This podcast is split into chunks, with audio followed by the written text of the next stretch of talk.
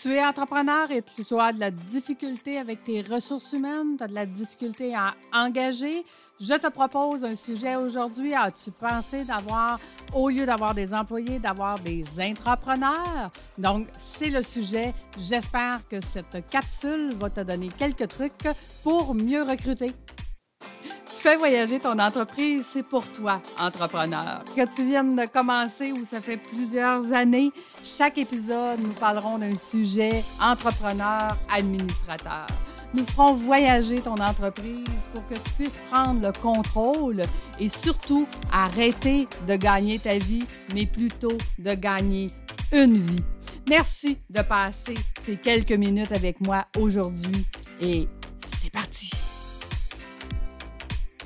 Cette semaine, j'ai goût de te jaser euh, d'échelle salariale. On était dans, mes cohortes en train de euh, travailler sur euh, justement la communication envers l'entreprise, la communication interne, communication externe. Et dernièrement, on avait fait les ressources humaines, comment avoir des employés autres que des employés. imagine que tu aurais des entrepreneurs au lieu d'avoir des employés, que déjà, lorsque tu les engages, c'est clair, c'est clair de qu'est-ce que tu veux obtenir de leur part. Est-ce que tu veux qu'ils augmentent leurs compétences? Plus ils vont augmenter leurs compétences, plus tu vas pouvoir déléguer, plus tu vas pouvoir déléguer plus tu vas pouvoir travailler sur des choses qui sont encore plus payantes. Donc, c'est des choses qu'on apprend. Mais quand on est arrivé aux échelles salariales, j'ai une de mes entrepreneurs qui a, euh, pour fin d'exemple, on va dire un salon d'esthétique. Elle a deux employés, petite entreprise, qui a quand même des grandes ambitions de vouloir grandir et éventuellement peut-être avoir des franchises. Donc, c'est une des raisons pourquoi elle est dans mes cohortes. Euh, elle me disait, elle dit, Lucie, j'ai un problème parce que mes employés, à tous les six mois, rentrent dans mon bureau et me demandent des augmentations de salaire dans un contexte actuel où est-ce que c'est les employés qui sont difficiles à trouver pour les employeurs, bien, les employés peuvent euh, utiliser euh, ce fait-là justement pour venir mettre de la pression au niveau de l'employeur. Comment on a réglé ça? En fait, je lui ai suggéré qu'on mette une échelle salariale selon ses besoins à elle. Premièrement, elle me disait, mes deux employés, fort probablement qu'ils vont reprendre ma relève au niveau de mon entreprise.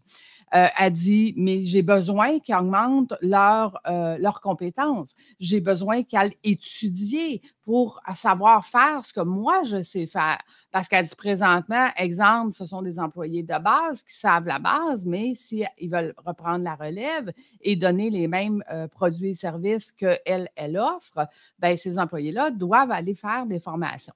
Donc, ce qu'on a fait sur l'échelle salariale, c'est qu'on a établi que si euh, elles allaient chercher telle formation, elles auraient tel revenu qui était explicable parce que s'ils allaient chercher une formation, bien, ces gens-là allaient pouvoir offrir d'autres soins et ces soins-là se vendaient plus cher. Donc, ça justifiait l'augmentation de salaire qui venait avec.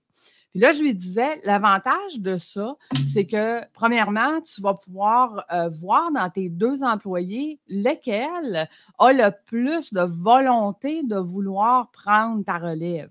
Parce que peut-être que pour une, d'aller faire des formations supplémentaires, ça ne l'intéresse pas du tout, puis qu'elle va se contenter du salaire qu'elle a là, et que toi, ben, ça va venir répondre à ta question, est-ce qu'elle peut euh, racheter mon entreprise éventuellement?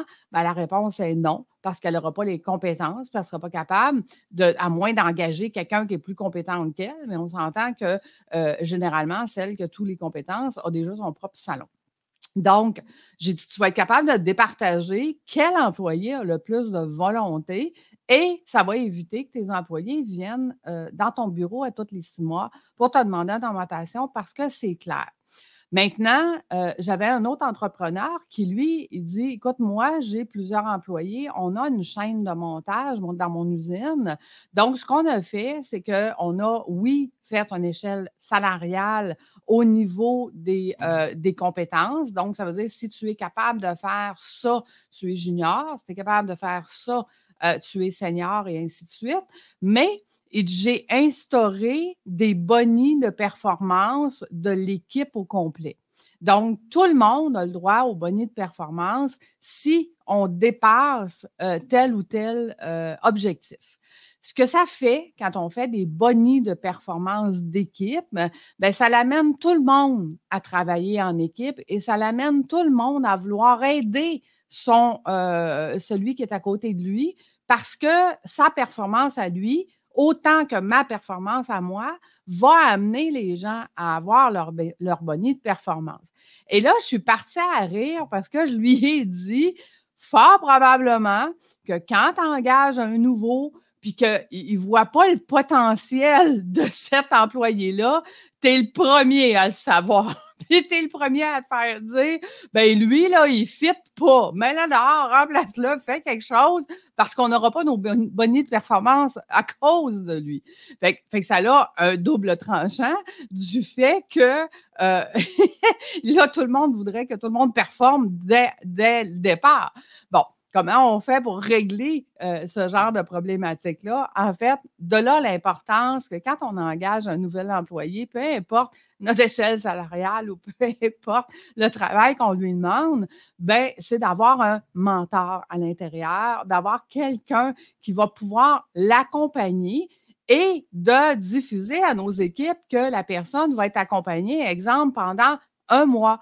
Donc, on va évaluer à la fin du mois si elle est compétente ou pas. Parce qu'il y en a qui sont très faciles sur le jugement. Après trois jours, euh, ils ne sont pas bons. Next suivant pas tout à fait comme ça que ça fonctionne. Il y en a qui ont un, peu plus de difficultés à s'adapter, à apprendre puis à comprendre, mais un coup qui sont adaptés, qui ont compris, ben ça devient des gens qui sont très impliqués et qui sont très performants. Donc, voilà, ça prend des, structures, euh, autant au niveau des structures d'échelle salariale que des structures d'embauche. Tu sais, dans l'embauche, quand vous engagez ce que moi j'appelle un intrapreneur dans votre entreprise, bon, qu'est-ce que ça prend pour qu'il soit heureux chez vous? Ça, ça sera une autre capsule parce que c'est d'autres choses qu'on discute dans les formations. Mais quand vous engagez, exemple, un, intrapreneur dans votre entreprise, c'est quelqu'un qui travaille euh, facilement de façon autonome, qui pourrait avoir sa propre entreprise, mais qui n'a souvent pas les moyens ou qui n'a pas les connaissances. Donc, quand vous vous affiliez à ce genre d'employé-là et que c'est déjà clair que vous voulez qu'il performe, exemple, dans les deux prochaines années, tu vas devoir me prouver telle et telle chose. Et si tu me prouves ça, ben, on va pouvoir continuer de monter tes compétences et éventuellement, peut-être que tu pourras devenir associé dans un des départements parce qu'on ne veut pas avoir de mini-mois. J'en ai déjà parlé dans euh, mes podcasts Fais voyager ton entreprise. Pourquoi vous ne voulez pas avoir de mini-mois? Euh, mais euh, on peut séparer notre entreprise en plusieurs en plusieurs, en plusieurs activités, si on veut, et devenir responsable d'un de, de ces départements-là et de devenir entrepreneur de son propre département. Donc, vous voyez que si j'engage un employé dans un contexte actuel, ça va être très difficile parce que les emplois pleuvent. Euh, les offres euh, sont toujours plus alléchantes chez le voisin. Quand on est une petite entreprise, on ne peut pas se permettre de payer ou d'offrir ce qu'une grande entreprise offre, mais on a d'autres choses à offrir on a le fait qu'on peut grandir, qu'on peut, euh, on peut espérer avoir euh, arrivé à une moyenne entreprise et qu'on va avoir besoin de ces gens-là pour nous aider à atteindre nos objectifs. Et ces gens-là peuvent devenir des piliers importants. Et si déjà à l'embauche, je vais approcher les gens de cette façon-là, ben, ce n'est pas des employés que je vais engager, mais bel et bien des partenaires des partenaires d'affaires. Oui, ils auront des choses à faire pendant quelques années pour nous prouver que ce seront des bons partenaires, mais on a déjà établi les bases en partant, puis on sait déjà dans quelle direction qu'on s'en va. Parce que j'apprends à mes entrepreneurs administrateurs que d'avoir des entrepreneurs dans son entreprise, c'est beaucoup plus payant que d'avoir des employés.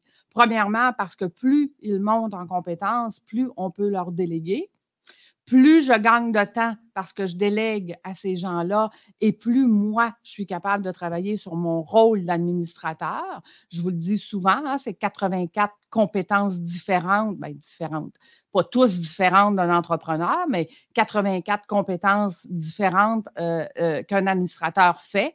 Entre autres, on me pose souvent la question, Lucie, c'est quoi, exemple, la différence? Bien, on va travailler sur la gestion de risque. Je vais vous donner un autre exemple en gestion de risque. Euh, je parlais avec un entrepreneur cette semaine qui me dit Écoute, j'ai une entreprise euh, qui fonctionne très bien, mais j'ai perdu la flamme de cette entreprise-là. Il y a beaucoup de choses qui se font dans cette entreprise-là que je ne veux plus faire. Donc, j'ai décidé de la fermer pour ouvrir mon nouveau projet, mon nouveau bébé. Et là, je mets tous mes efforts dans mon nouveau bébé. Puis là, il est arrivé à un stade où est-ce qu'il avait prévu que son nouveau bébé allait fonctionner dès le départ. Ça n'a pas été le cas. Et il avait déjà arrêté de faire fonctionner son entreprise qui était rentable. Donc, imaginez qu'il se retrouve dans une situation où est-ce qu'au final, ben, il y a une entreprise qui était rentable qui ne l'est plus parce qu'elle a arrêté de la faire fonctionner, puis il y a une entreprise qui devait être rentable qui ne l'est pas parce que, pour plein de raisons, euh, la compagnie n'est pas encore en essor. Donc, et je lui disais, si tu avais fait avant euh, ta gestion des risques, le pire risque que tu aurais évalué dans ta nouvelle entreprise, c'était justement le cas que tu vis présentement. Il n'y a pas eu de vente pour plein de raisons. Donc, tu aurais continué de fonctionner ton entreprise que tu veux délaisser et tu aurais continué à faire rentrer l'argent. Là, on est arrivé dans une situation où l'argent ne rentre plus ni d'un bar ni de l'autre. Puis là, ben, comment je fais pour repartir l'entreprise qui était payante si j'ai dit à tous mes clients non, j'en fais plus? Donc, tu vois, j'ai dit si tu avais su comment faire une gestion de risque, ben, tu ne serais pas dans la situation actuelle. Et fort probablement que tu aurais décidé que dans les deux prochaines années, exemple, tu vas faire la transition tranquillement, pas vite. Puis posons-nous la question autrement soit une entreprise, parce que les entrepreneurs ont la tendance à dire je n'ai qu'un ou deux choix. Voici ce que je peux faire dans la vie. Et je leur ai prouvé à maintes reprises qu'il arrive souvent où est-ce qu'on va avoir un 3, un 4, un 5, un 6, un septième choix.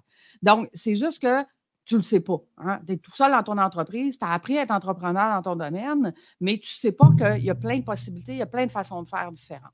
Donc, supposez avec moi aujourd'hui que son entreprise qui a déjà une réputation, qui fait déjà de l'argent, puis que, mais lui a juste perdu la flamme de cette entreprise-là, pourquoi on ne trouverait pas un associé? Probablement qu'il y a déjà dans ses employés quelqu'un qui serait prêt à prendre la relève. S'il n'y en a pas, ça se trouve, il y a des gens qui sont prêts à, prendre une entreprise qui est déjà là, qui fonctionne déjà, puis qui disent ben moi, ça me tente, ça me tente de, relever ce défi-là. Donc, lui, ça ne tente plus. Et que toi, tu restes là comme administrateur pour aider ce, jeune entrepreneur-là dans une entreprise qui fonctionne déjà à s'adapter, à comprendre, à travailler sur la même vision, sur la même mission, puis que l'entreprise continue de te rémunérer. Pourquoi on fermerait une entreprise qui fonctionne et qui fonctionne bien parce que toi, tu ne veux plus travailler dedans? Ben, on va juste comprendre comment travailler dessus, puis on va mettre les bonnes personnes dedans, puis on va aller chercher des euh, entrepreneurs qui vont prendre la relève, mais sur qui ils vont devoir compter sur toi pour continuer de les aider, pour continuer d'être dans le bon chemin, puis continuer d'offrir ce que toi tu offrais, puis de garder la qualité de ce que toi tu offrais. Là, il me dit, ben, écoute, j'ai jamais pensé à ça. Ben non, c'est normal que tu n'aies jamais pensé à ça. Parce que toi, tu es dans ton monde et tu te dis, moi, ça, ça ne me tente plus, je ne veux plus le faire, je veux fermer, je veux vendre. Ben non, il y a d'autres solutions. On ne veut pas fermer, on ne veut pas vendre, on veut peut-être garder notre entreprise puis travailler autrement, qui va faire que je vais continuer d'avoir du plaisir, je vais continuer d'avoir du fun. Puis euh, moi, je vais me concentrer sur mon nouveau bébé, sur mes nouveaux projets, puis je vais amener toutes mes entreprises à être plus rentables sans travailler dedans. Donc, tu vois, euh, de, passer du chapeau entrepreneur au chapeau entrepreneur administrateur, c'est plein de nouvelles façons de penser. C'est plein de nouvelles compétences qu'il faut développer. Mais ce que je veux dire aujourd'hui, c'est qu'il y a plein de façons que tu ne sais pas qui peuvent t'aider dans ton quotidien. Ne serait-ce que faire une échelle salariale qui va rendre les gens entrepreneurs au lieu de les rendre seulement employés et qui va, toi, te déloader et qui va faire que toi, tu vas gagner une vie. Moi, je dis toujours gagner une vie plutôt que gagner ta vie. Hein? Tu ne veux pas travailler les soirs, les fins de semaine, puis 12 euh, heures par jour. Ben, c'est en ayant une équipe alentour de toi, c'est en ayant des gens qui travaillent pour la même mission, la même vision que toi, puis des partenaires éventuels. Ce n'est pas obligé d'être des associés, des partenaires en rentrant on peut les développer pour qu'ils deviennent partenaires. Ça, c'est une façon de faire, mais il y en a euh, multiples autres façons de faire. Donc, je te pose la question, où est-ce que tu es aujourd'hui? Est-ce que c'est ce que tu veux vraiment? Puis est-ce que tu peux changer ta situation? La réponse est oui. Maintenant, comment tu vas le faire? Bien, ça va dépendre de la multitude euh, de possibilités qu'il y a devant toi. Donc, voilà. Écoute, je suis allée dans un peu tous les sens aujourd'hui pour essayer de te donner le plus de pépites possible pour que tu puisses avancer dans ton entreprise, que tu puisses faire voyager ton entreprise à un autre niveau. J'espère que pour toi, euh, ça a de la valeur. Si ça en a, j'aimerais ça que tu me mettes en commentaire quel truc que je t'ai donné aujourd'hui qui va faire le plus de différence dans euh, ton entreprise dans les prochaines euh, semaines ou dans les prochains mois. Et aujourd'hui, tu vois, on est jeudi. Les vendredis, mon podcast euh, sort. Donc, dans mon podcast euh, cette semaine, je te parle justement d'un entrepreneur qui, quand ça a commencé mes cohortes, euh, il disait jamais, jamais je veux que mes enfants prennent ma relève. Je ne veux pas qu'ils aient la vie de fou que moi j'ai depuis 20 ans. Et après six mois de cohorte et de formation, aujourd'hui, il dit Lucie, il disait, je réalise qu'à travailler deux, trois jours semaine, j'ai retrouvé la flamme de mon travail et que j'aimerais que mes enfants reprennent la relève avec le beat que j'ai moi maintenant.